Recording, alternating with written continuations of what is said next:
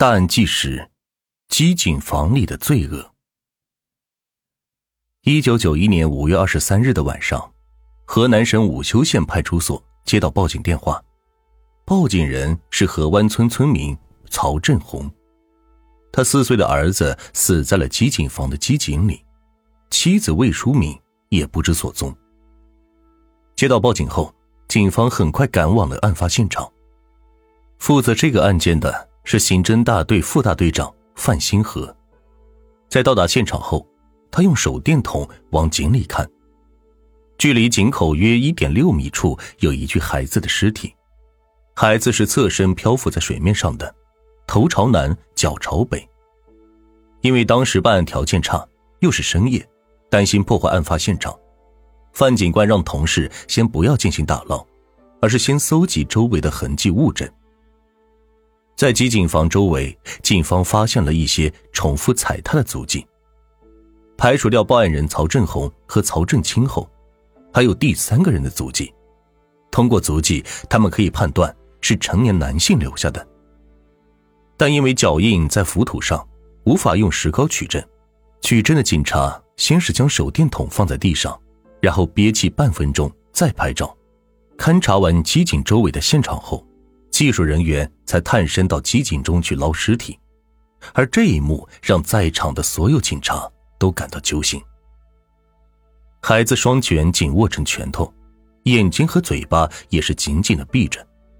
在场的法医检查孩子头骨粉碎性骨折，而机井周围无孩子的足迹，并且肺里没有水，所以孩子是在死亡后才被扔进机井里的。然而。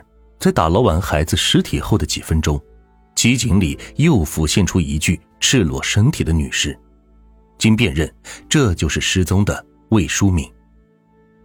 经法医检查，魏淑敏同样死于头部机械性损伤，肺里无水。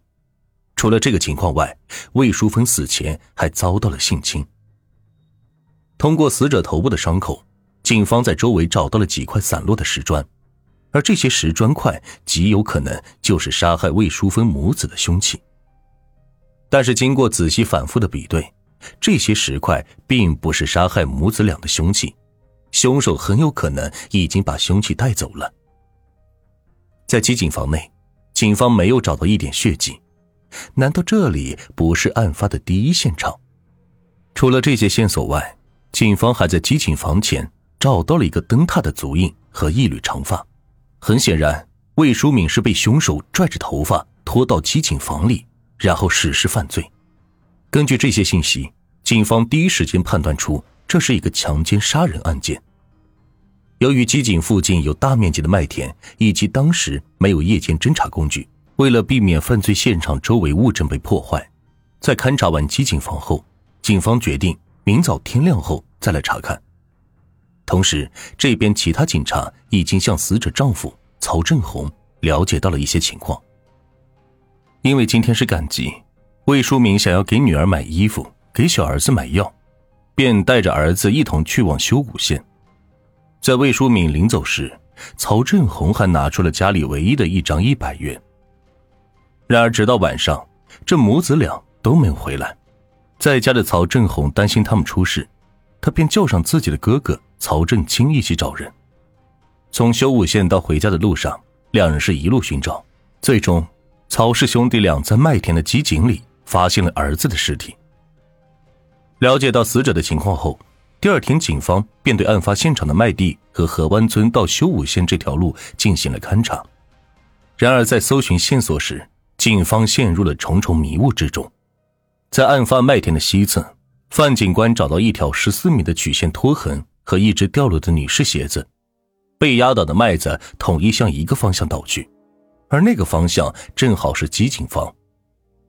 根据曹正红辨认，这只鞋子就是妻子魏淑敏的，所以凶手是从这个方向将魏淑敏拖拽到机井房的。但令他们感到奇怪的是，这附近检查搜索了一遍，也没有发现血迹。凶手到底是在哪里杀害魏淑敏的？跟着拖拽的痕迹，范警官来到一条乡村小路，而这条路正是通往修武县的必经之路。警方再次疑惑了：这条道很多村民都会走，并且案发时是初时，县里有赶集，来往的人比往常更多。为什么凶手会挑这个时候在这里作案呢？凶手是特意蹲在这里作案，还是随机作案呢？在这段时间里，是否有村民看见过凶手？为了知道事情是如何发生的，警方需要进行测试。他们借来一辆与死者相同的二八自行车，从死者的村子里开始出发，不论骑行速度是慢是快，到达案发拖拽点后再到基警方，时间都在十五分钟左右。而魏淑敏是在中午十二点出的村，根据测试结果，当他到案发地点时，应该是十二点十五分左右。有了大概的时间。警方开始对过往的村民进行调查。通过调查后，他们很快锁定了一个人。在十二点十分时，有一个村民路过案发现场时，见过一个身高一米七的光头男人在来回的走动。看到这个光头男人的，还有一个骑自行车的宋连荣，他和死者是同一个村的。在他路过案发现场时，差不多是在十三分的时候。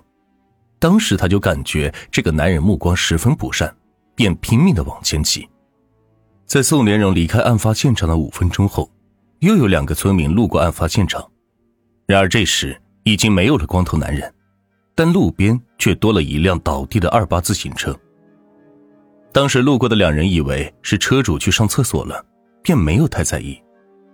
之后来往的村民便都没有见过那辆倒地的自行车。